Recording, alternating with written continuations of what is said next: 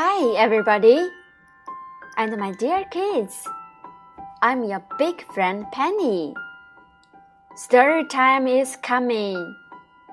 We will go on reading the half part of the story. We will spend about 15 minutes to read our story. Let's encourage our kids to learn to speak some English. Enjoy your time.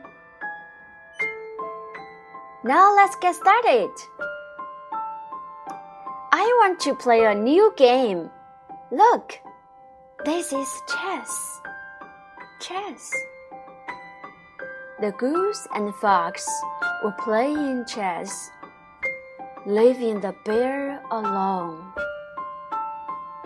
What about the bear? The goose asks.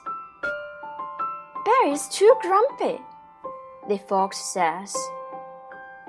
What was the bear doing?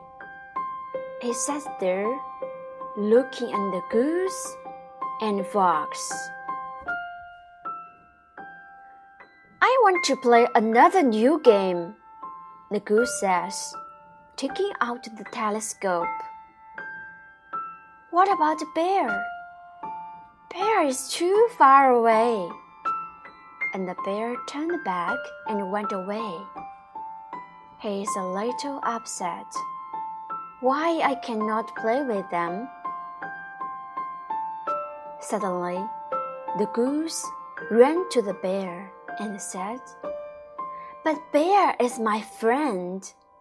Wait, Bear, come back. What about me?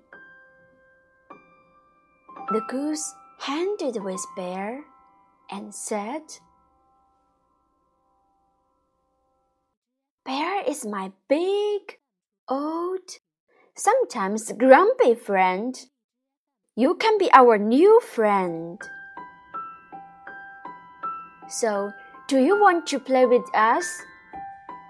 Yes, I do, the fox says. Look, they were playing jump ropes. Okay, jump right in. Okay, this is my sharing for this time. I hope you like it. Thanks for listening. Goodbye.